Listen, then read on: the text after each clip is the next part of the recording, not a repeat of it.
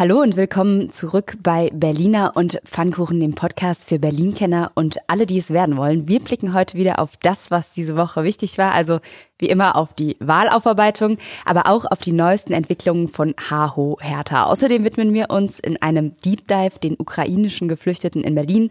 Mein Name ist Ann-Kathrin Hipp, ich bin verantwortliche Redakteurin beim Tagesspiegel Checkpoint. Und ich bin Lorenz Marold, Chefredakteur beim Tagesspiegel. Ihre Wartezeit beträgt voraussichtlich 15 Minuten. Berliner und Pfannkuchen. Der Podcast vom Tagesspiegel Checkpoint. Wir kommen an diesem schönen Herbsttag nicht drumherum. Es geht mal wieder um die wichtigsten Berlin-Themen in dieser Woche und dabei natürlich auch wieder ums Wahldesaster beziehungsweise um die Wahldesaster-Aufarbeitung. Berliner und Pfannkuchenhörer und Hörerinnen wissen Bescheid. Die Bürgerinnen und Bürger Berlins haben ein Anrecht darauf, äh, dass die Wahlen, die ja Kern der Demokratie sind, gut organisiert werden. Ja, an dieser Stelle ein herzliches Dankeschön an Innensenatorin Iris Spranger, die uns zum vierten Mal in Folge diesen O-Ton für den Podcast leiht. Genau, und äh, sich hoffentlich dann selbst auch irgendwann daran hält. Ja, absolut. Man muss sagen, es gibt aber auf jeden Fall neue Entwicklungen. Vielleicht fangen wir einmal mit den Fakten an. Am 16. November wird das Berliner Verfassungsgericht endgültig über die Wahlwiederholung in Berlin entscheiden.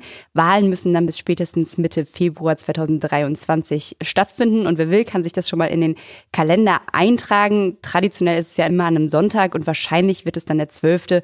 Februar sein, auf dem die Wahlen fallen. Auf Bundesebene, das kann man vielleicht auch noch dazu sagen, zeichnet sich ab, dass es nicht komplett Wahlen gibt, sondern nur in einzelnen Bezirken gewählt wird. Und schöner Termin, der 16. November für die Entscheidung. Ist Buß- und Betag.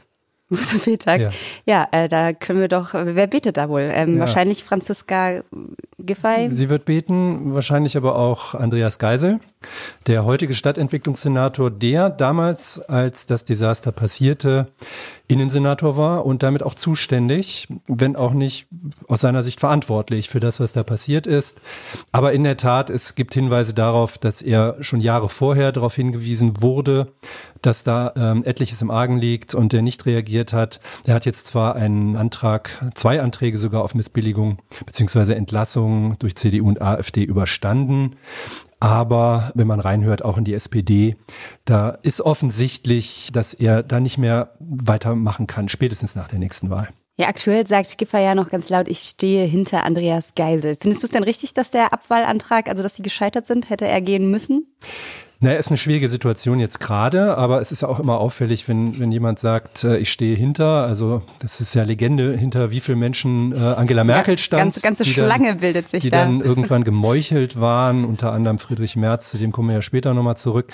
Nee, aber ich glaube, wenn sich das Richtung Wahl nähert äh, und es für die SPD eng wird, kann es sein, dass sie sich von Andreas Geisel noch vor der Wahl befreien müssen. Ja, und man muss ja auch sagen, andere Bausenatorinnen sind schon für weniger gegangen. Also wenn wir uns angucken, äh, seine Vorgängerin oder Vorvorgängerin Katrin Lomscher, damals im August 2020 zurückgetreten, nachdem sie falsch abgerechnete und nicht versteuerte Einnahmen hatte, die dann öffentlich wurden.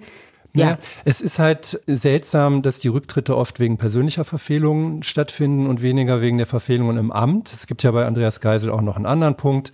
Den hat jetzt die Initiative Deutsche Wohnen enteignen nochmal hochgebracht. Also den Vorwurf offensichtlich belegbar, dass Andreas Geisel die Entscheidung der Rechtsprüfung verschleppt hat. Also das ist alles nicht schön und das ruft im Grunde genommen danach, dass es irgendein Opfer geben muss aus Sicht der SPD.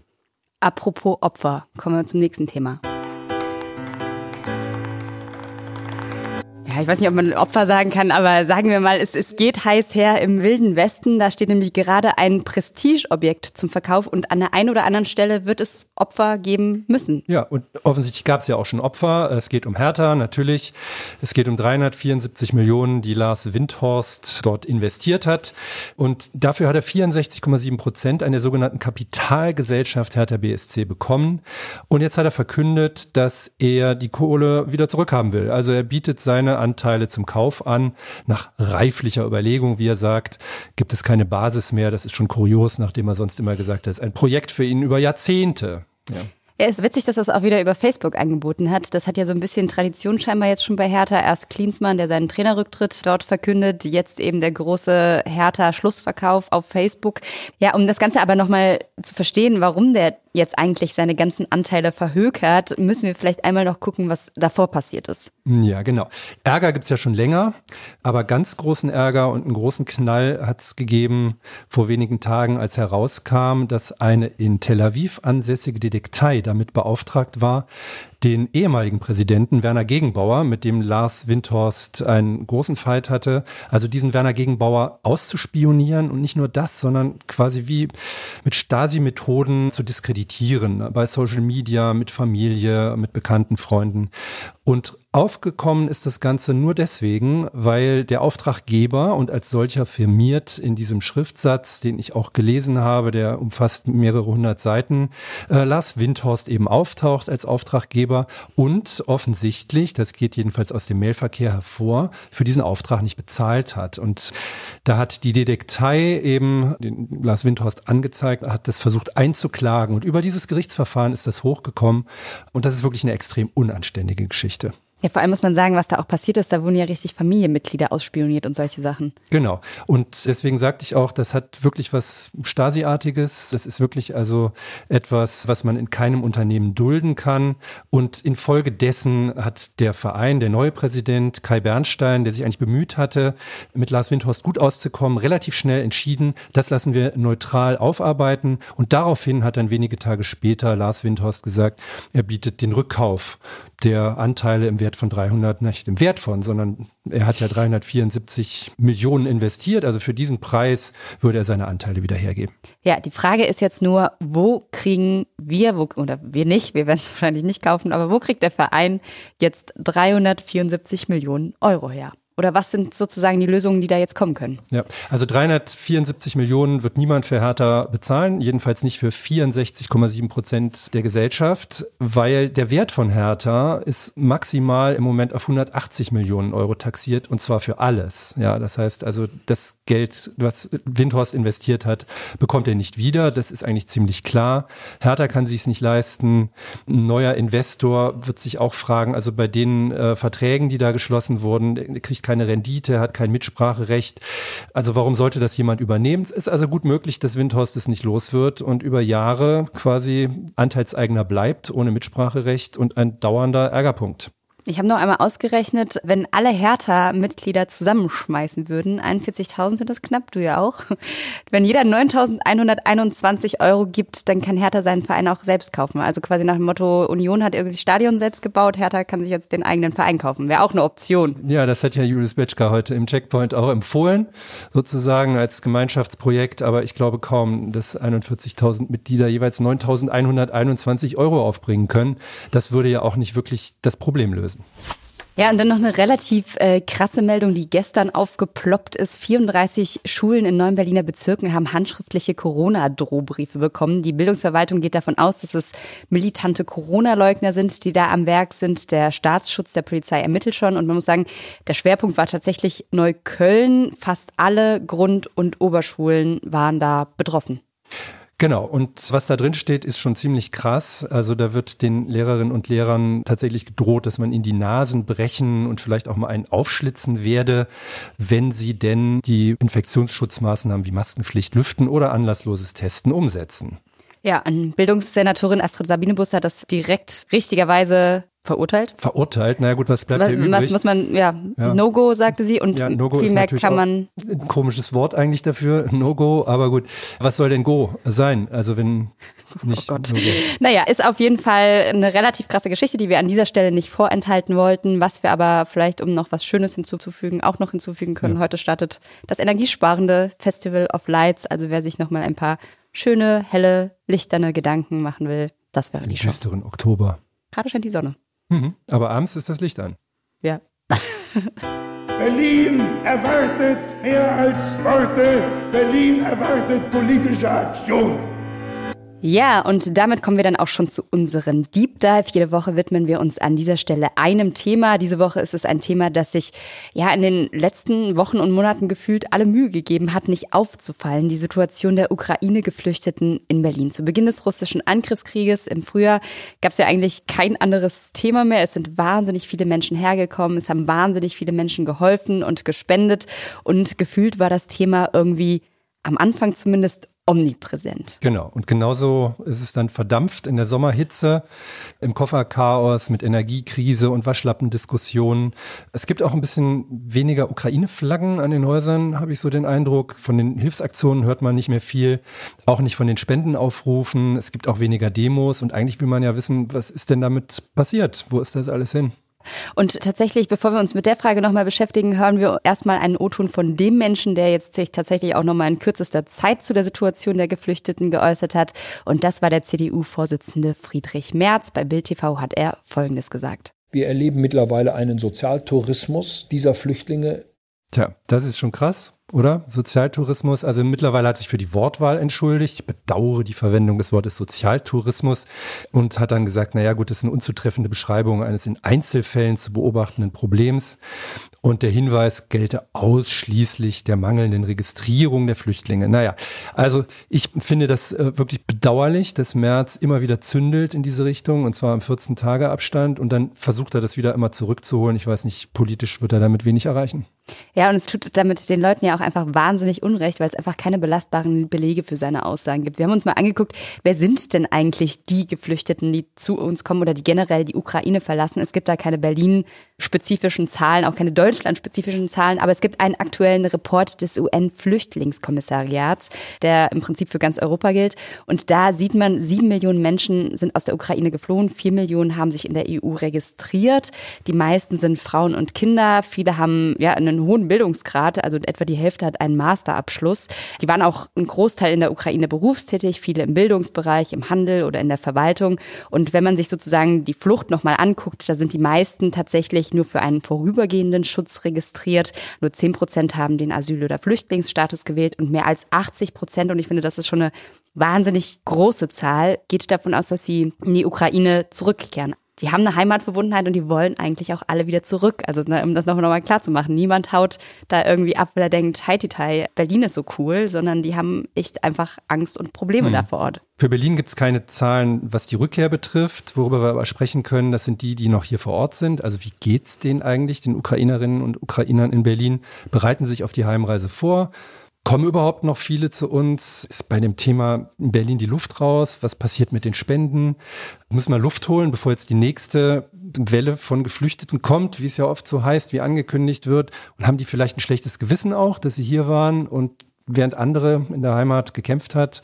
Das versuchen wir mal zu klären. Ja, und die erste Frage, wie geht's den Ukrainerinnen und Ukrainern hier in Berlin eigentlich? Die können wir quasi intern klären. Genau, wir haben nämlich ein Projekt aufgesetzt im Frühjahr, bei dem wir gesagt haben, wir helfen ukrainischen Journalistinnen und helfen heißt in diesem Fall ganz konkret, äh, sie bekommen bei uns eine monatliche Unterstützung und sie können bei uns arbeiten und sie können arbeiten für ihre Heimatmedien, sie können aber auch recherchieren hier, sie können für uns schreiben und die sitzen bei uns im Haus. Wir sind natürlich mit denen wie in einem Team zusammen und haben diesen schönen Vorteil, dass wir nah dran sind, auch an der Gefühlslage. Ja, und wir haben unsere ukrainischen Kolleginnen einfach mal ins Checkpoint-Büro gebeten, damit sie uns selbst erzählen, was sie gerade umtreibt. Valeria Semeniuk kommt aus Kiew und hat uns von ihrer Zerrissenheit auf der Suche nach einem neuen Zuhause erzählt. Sie war in Berlin einkaufen. Ihr kennt das vielleicht in diese Holzschilder, die es so in diesen gängigen Deko-Geschäften gibt, auf denen dann ganz groß Home draufsteht, meistens noch so mit zwei Herzen drumherum. Und so eins wollte sie sich kaufen. Und ich bin mit diesem Schild zur Kasse gegangen, ein paar Mal. Aber dann habe ich begonnen zu weinen und das Schild zurückgebracht. Denn es ist bestimmt kein Hause für mich in Berlin. Leider. Berlin war mein, meine beliebteste Stadt vor dem Krieg. Aber jetzt fühle ich mich als fremd, als eine fremde Person. Aber das Schlimmste ist, dass wenn ich äh, im Urlaub in der Ukraine gekommen plötzlich habe ich bemerkt, dass es auch dort nicht mehr mein Zuhause ist in der Ukraine. Das Geschirr, die Möbel erschienen mir fremd. Und ich wollte mich nicht wieder daran gewöhnen, denn ich musste bald wieder mein Haus verlassen. Und ich hatte das Gefühl, dass ich zwischen zwei Welten stehe. Tja, das war unsere Kollegin Valeria und eine andere Kollegin, nämlich Oksana Militschenko, kommt aus einem der Gebiete, die Russland vergangene Woche annektiert hat, nämlich aus Cherson. Und auf unsere Frage, ob sie sich schon erlaubt, an eine Rückkehr zu denken, hat sie uns Folgendes gesagt. I have no place to go back. Ich habe keinen Ort, an den ich zurückgehen kann. Meine Stadt ist von russischen Soldaten umzingelt. Es gibt Explosionen. Man kann nirgendwo arbeiten, man kann nirgendwo lernen. Man kann dort nicht überleben, schon physisch meine ich. Moralisch ist es sowieso keine Frage für mich. Ich würde niemals für die russischen Machthaber arbeiten. Wie hätte ich zu Hause bleiben sollen? besonders da ich Journalistin bin. Journalisten und Aktivisten nehmen sie als erstes fest und bringen sie in ihre Gefängnisse. Und dort passieren schreckliche Dinge. First of all to their uh, prisons and uh, there are awful things happening there. Wir sind jedenfalls froh, dass Valeria, Oksana und die anderen bei uns wenigstens sicher sind. Ja, wir hören gleich auch noch weitere ukrainische Kolleginnen, aber wir fangen an dieser Stelle vielleicht einfach nochmal von vorne an, nämlich mit der Frage, wie läuft eigentlich gerade das Ankommen in Berlin für Geflüchtete, die jetzt noch kommen? Also wir wissen, wir erinnern uns, am Anfang war alles irgendwie sehr trubelig, sehr viel los, auch am Hauptbahnhof. Stand heute ist es ein kleines bisschen anders. Ist ein kleines bisschen anders, wobei der Ankunftsort ist weiterhin der Hauptbahnhof. Hier verändert sich allerdings gerade was. Also die Welcome Hall, die meisten haben das gesehen, dieses große Zelt, fast so ein bisschen wie so ein Oktoberfestzelt war das, sah das ja aus. Das war organisiert von der Stadtmission mit tausenden Freiwilligen. Das war der erste Ort des Ankommens, was zu essen zu bekommen, was zu trinken, vielleicht auch ein bisschen Trost zu bekommen. Das Zelt wird gerade abgebaut. Stattdessen werden jetzt winterfeste Container organisiert vom DRK. Und natürlich gibt es daran schon wieder Kritik die Ehrenamtlichen sagen, das ist viel kleiner, es ist auch weniger herzlich und das ist quasi nur so eine Art Durchgangsstation. Das Weiterleiten nach Tegel wird dort organisiert. Der Senat begründet es allerdings damit, dass das Zelt nicht ordentlich beheizbar war und dass gerade weniger Geflüchtete kommen. Also sie sagen lieber ein erstes richtiges Ankommen in Tegel statt das Verweilen am Hauptbahnhof. Und das geht dann ganz schnell so. Vom Hauptbahnhof fährt ein Shuttle zum Ankunftszentrum am ehemaligen Flughafen Tegel. Dort müssen die verschiedene Bögen ausfüllen, müssen sagen Berlin oder anderes Bundesland. In Berlin darf man bleiben, wenn man nicht reisefähig ist, also krank oder verletzt ist oder auch Frauen, die Mutterschutz sind. Wenn eine Unterkunft in Berlin für mindestens sechs Monate gewährleistet ist, wenn die Familie in Berlin schon lebt oder wenn Studien- und Arbeitsplatz hier sind, dann ist man bleibeberechtigt, aber äh, man wird nun registriert, erkenntnisdienstlich erfasst, richtig mit Fingerabdrücken. Gibt es eine Nacht in Tegel, Kleidung, Essen, Duschen, Online-Antrag auf eine Aufenthaltsgenehmigung muss man stellen. Und am nächsten Tag geht es dann erstmal weiter, Fahrt zu den geflüchteten Unterkünften. Dort kann man dann Sozialleistungen beantragen. Ja, unsere Kollegin Joanna war diese Woche auch Joanna Voss bei diesen Containern mal unterwegs und hat tatsächlich auch einfach festgestellt, da sind schon deutlich weniger Menschen als zu Beginn des Jahres, wobei man sagen muss, so richtig entspannt ist die Lage auch nicht. Also mich haben die tatsächlich die Zahlen, die wir jetzt nochmal gehört haben, überrascht. Ja, in der Tat habe ich auch nicht erwartet. Jeden Tag, also wirklich jeden Tag kommen immer noch 300 bis 700 Geflüchtete aus der Ukraine in Berlin an. Ist natürlich deutlich weniger. Im Vergleich zu Beginn des Krieges waren es bis zu 10.000, also so viele wie nie zuvor an einem Tag in Berlin angekommen waren, egal woher die Geflüchteten früher gekommen sind. Bis dato, also bis heute sind fast 64.000 Menschen im Ankunftszentrum registriert worden und mehr als 26.000 davon sind in Berlin geblieben. Ja, fast 3000 davon, das kann man in dieser Zahlenreihe vielleicht auch nochmal sagen, leben in den mehr als 90 Unterkünften des Landesamts für Flüchtlingsangelegenheiten, warum es da auch nicht mehr so einfach ist, dazu kommen wir später nochmal. Ja, und was man auch dazu sagen muss, es kommen ja nicht nur Geflüchtete aus der Ukraine, sondern das vergisst man manchmal ein bisschen, auch aus Syrien und Afghanistan zum Beispiel, die vor Krieg und Hunger fliehen. Und allein im September wurden da tatsächlich 2500 Asylanträge gestellt. Durchschnittlich in den Monaten, einfach mal um das zu vergleichen, waren es von Januar bis August ungefähr 1000 1000. Das heißt, dass auch da die Zahl der Asylanträge sich quasi im September mehr als verdoppelt hat. Und das sind natürlich auch dann Leute, die irgendwo unterkommen müssen. Und auch bei den Ukrainerinnen und Ukrainern ist gerade wieder ja. eine steigende Tendenz zu erkennen. Ja, genau. Und Sozialsenatorin Katja Kipping hat uns im Checkpoint-Interview gesagt, dass sie ihre Mitarbeiterinnen und Mitarbeiter schon gebeten hat, eine Liste zu erstellen, was passieren muss, damit kein Chaos, kein neues Chaos ausbricht im Winter, wie es schon mal war. Die Liste trägt die Überschrift Better Prepared Than Sorry, also lieber vorbereitet sein, als hinterher alles zu bereuen. Und was draufsteht, das hören wir jetzt. Eine der Maßnahmen ist, dass wir aktuell im Ukraine-Ankunftszentrum in Tegel zwar alles auf Terminal C umstellen, weil das auch die winterfeste Lösung ist. Zugleich habe ich gesagt, es kann sein, dass wir auch Terminal A und B als eine Reserve brauchen. Zum Zweiten ähm, haben wir schon klar an den Bund signalisiert, wenn die Geflüchtetenzahlen aus Polen wieder in den Tausenderbereich gehen, braucht es eine ganz andere und möglichst direkte Lenkung der Busse, weil die Busse sind ja jetzt ähm, eingestellt worden von Tegel. Also da muss für jeden einzelnen Geflüchteten ein, ein Ticket gesucht werden. Und das Dritte ist, wir sind ganz dringend auf der Suche nach Objekten, wo man im Zweifelsfall auch mal ähm, nicht nur mehrere hunderte, sondern tausend Unterkunftsplätze schaffen kann. Auch da sagen die Objekte, auf die wir da gestoßen sind, sind zum Teil im Hand des Bundes und da brauchen wir Unterstützung, um die nutzen zu können oder dann schnell aktivieren zu können. Ja, man muss sagen, zu diesen Unterkünften, da gibt's aktuell tatsächlich nur noch 300 freie Plätze. Und wenn man jetzt mal so eine Beispielrechnung macht, wenn jeden Tag 300 bis 700 Menschen kommen und sagen wir mal ungefähr 200 davon bleiben nur in Berlin, und dann können wir uns relativ schnell ausrechnen, wie schnell die Sache da voll ist. Und das, was Katja Kipping gerade erwähnt hat, man ist da dran. Es werden im Prinzip ja, Sammelunterkünfte auf allen möglichen Arten und Weisen gesucht. Der Senat spricht vor allem von Hostels. Es wird aber auch überlegt, ob man nicht vielleicht Schwimmbäder oder Turnhallen wieder in Betrieb nimmt. Und ja, alles, was irgendwie nicht nied- und nagelfest ist, wird da versucht, irgendwie nochmal fix zu machen. Hm, aber wir haben halt nicht sehr viel. Ne? Also wenn, wenn äh, das Landesamt dazu aufruft, leerstehende Gebäude zu melden, dann ist es ja fast ein bisschen lächerlich, weil so viele leerstehende Gebäude, wissen wir, gibt's ja nicht. Jedenfalls nicht solche, die bewohnbar sind ja, also der Run wird da, sage ich mal, vermutlich ausbleiben. Und deshalb ist tatsächlich Sascha Langenbach, Sprecher vom LAF, auch schon zunehmend besorgt, ob die Kapazitäten wohl noch reichen werden oder ob man da mehr und mehr an sein Limit kommt. Er betont aber auch, und auch das muss man an der Stelle wahrscheinlich nochmal anerkennen, die Mitarbeiter des LAF arbeiten Tag und Nacht verflucht hart, Zitat, und sie werden alles, alles tun, um irgendwie die Menschen nicht auf der Straße zurückzulassen. Christian Lüder, äh, Gründer des Netzwerks Berlin Hilft, die ja auch immer sehr engagiert sind, ist auch sehr, sehr skeptisch, was die Unterbringung betrifft. Er hat uns folgende Sprachnachricht geschickt. Wir weisen seit Ende März auf das Problem fehlender Unterkünfte hin und sehen jetzt den massiven Ausbau von Doppelstockbetten und die massive Absenkung von Qualitätsstandards statt den seit Monaten zugesagten neuen Unterkünften und deren Akquise. Raum wird dringend gebraucht, Unterkünfte werden gesucht. Private Hilfsaktionen werden wahrscheinlich im Winter wieder wichtiger werden. Es wird aber auch wieder Geld gebraucht. Das mit den Spenden könnte wirklich auch wieder schwieriger werden im Winter als im Frühjahr, eben weil das Thema auch nicht mehr so alarmierend scheint. Auch dazu haben wir nochmal eine Nachricht von Christian Lüder. Spenden sind sicherlich weniger geworden, aber vielleicht ist es richtiger, von Spendenmöglichkeit zu sprechen, denn weite Teile der Gesellschaft sind durch Inflation und immense Energiekosten schon belastet oder haben erhebliche Angst davor.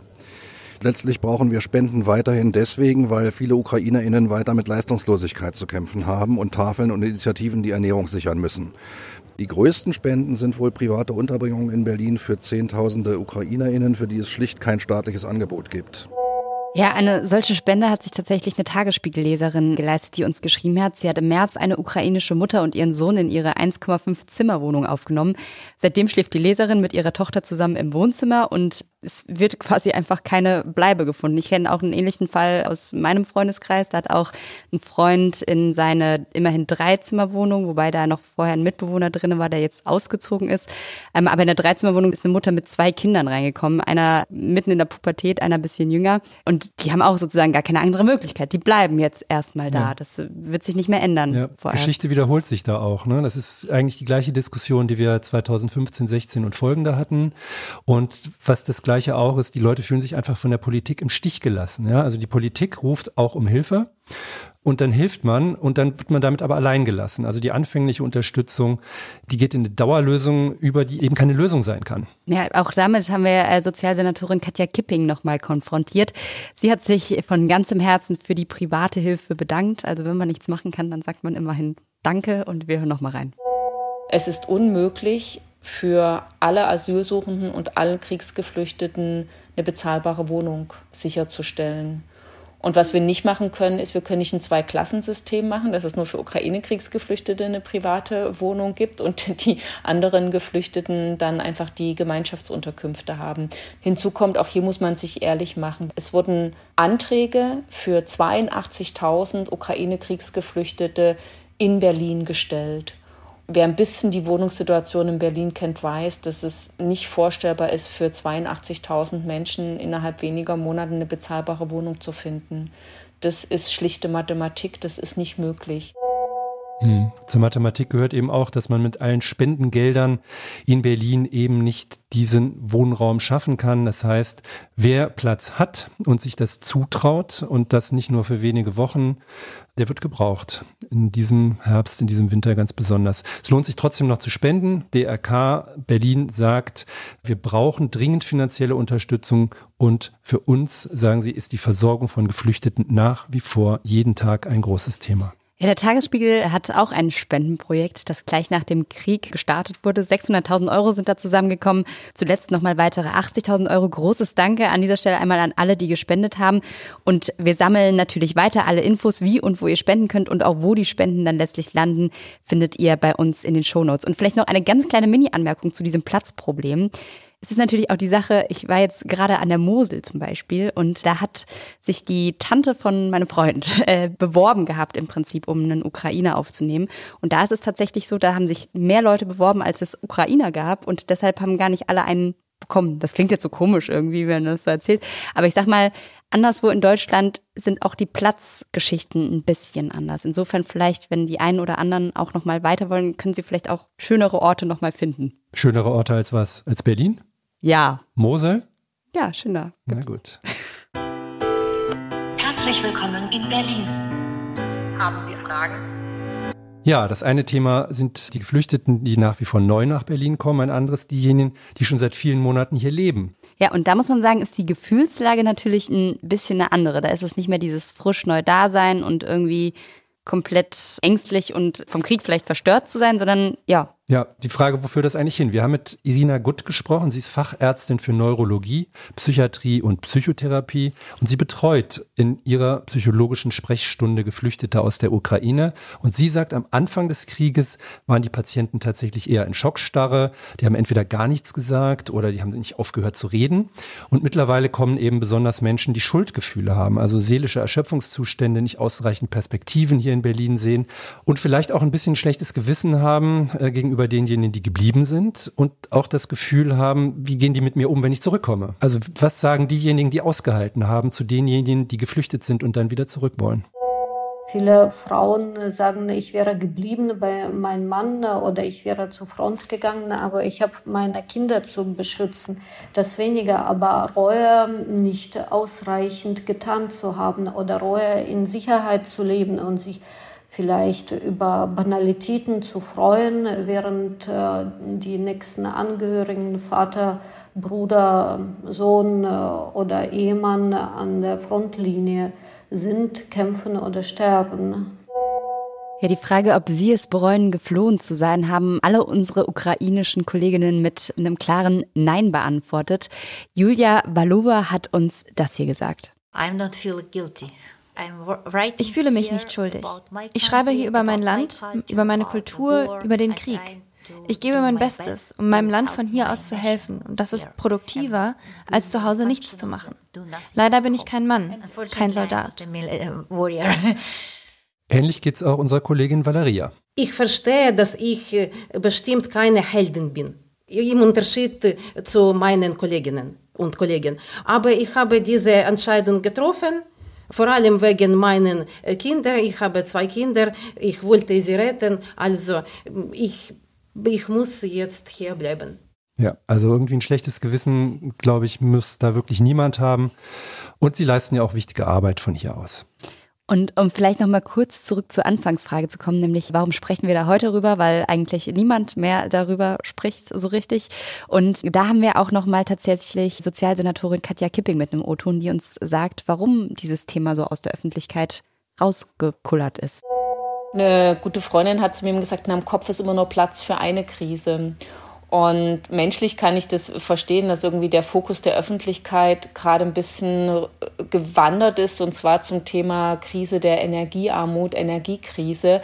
Für mich und auch die Verwaltung hier kann ich nur sagen, es vergeht faktisch kein Tag, wo wir nicht über das Thema Unterbringung, Situation von Ukraine-Geflüchteten, aber auch der weiteren Asylsuchenden wo wir das nicht auf dem Tisch haben und uns damit beschäftigen, weil wir a jeden Tag hier gerade mit den ähm, die Ankommenden ja bestmöglich versorgen müssen und zugleich noch versuchen uns winterfest zu machen. Aber ich glaube, es liegt auch ein bisschen daran, dass der Eindruck vermittelt wird, dass die Ukraine zurückgeschlagen hat, dass es vielleicht gar nicht mehr so gefährlich ist, aber ich glaube, das ist eben auch ein gefährlicher Eindruck. Ja, wobei man auch sagen muss, in vielen Gebieten brodelt es ja noch richtig und im Norden, da scheint es zumindest aktuell irgendwie einigermaßen friedlich zu sein, aber man weiß ja auch überhaupt nicht, wie lange das hält. Also eine Kollegin, Olga Konsevich, die war diese Woche zu Besuch in Kiew, die hat sozusagen die Ruhe, die es da gerade gibt, genutzt, um irgendwie auch ihre Familie wiederzusehen. Aber man weiß eben gar nicht, wie lange hält das eigentlich. Und man muss natürlich auch dazu sagen, das hat auch ganz viel mit dem eigenen Sicherheitsempfinden zu tun. Also will ich eigentlich gerade in einem Land leben, wo jeder Moment eben einem Bombenalarm losgehen kann ja, und wo was passieren kann. Auch Verantwortungsgefühl gegenüber den eigenen Kindern zum Beispiel. Ja. Und Olga Konsevich, sie hat uns dazu Folgendes gesagt, also auch über ihre Kolleginnen, die dort in Kiew geblieben sind. I see that the situation has changed my colleagues and friends. My female colleagues have changed the most. Die Situation hat meine Kollegen und Freunde verändert. Meine Kolleginnen haben sich am deutlichsten verändert. Sie sind alle zwischen 25 und 30 Jahre alt, aber ihre Gesichter sind hart geworden und ihre Augen stechend, als wären sie in sieben Monaten zehn Jahre gealtert. Ihre Stimmen haben sich verändert und sie haben alle abgenommen. Sie sagen, sie bemerken es gar nicht, aber von außen betrachtet ist es klar, wie der Krieg sie verändert hat. Ich bin dann in den kleinen Ort in der Nähe von Mainz zurückgekehrt, wo meine Familie seit April lebt, und ich habe mich sofort besser gefühlt. Ich fühle mich sicher hier.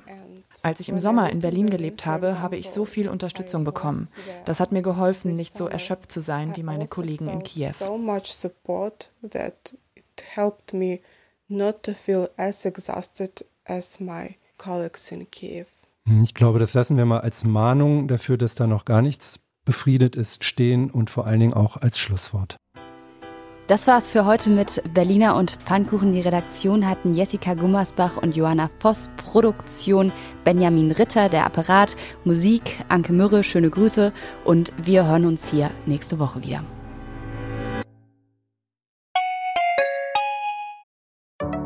Hallo, ich bin Anke Mürre, stellvertretende Chefredakteurin beim Tagesspiegel. Vielen Dank, dass ihr unseren Podcast hört. Wenn er euch gefällt, dann probiert doch auch mal unsere digitale Zeitung aus. Als E-Paper oder Digitalabo auf tagesspiegel.de. Hier bekommt ihr täglich einen guten und verlässlichen Überblick über alles, was für euch wichtig ist.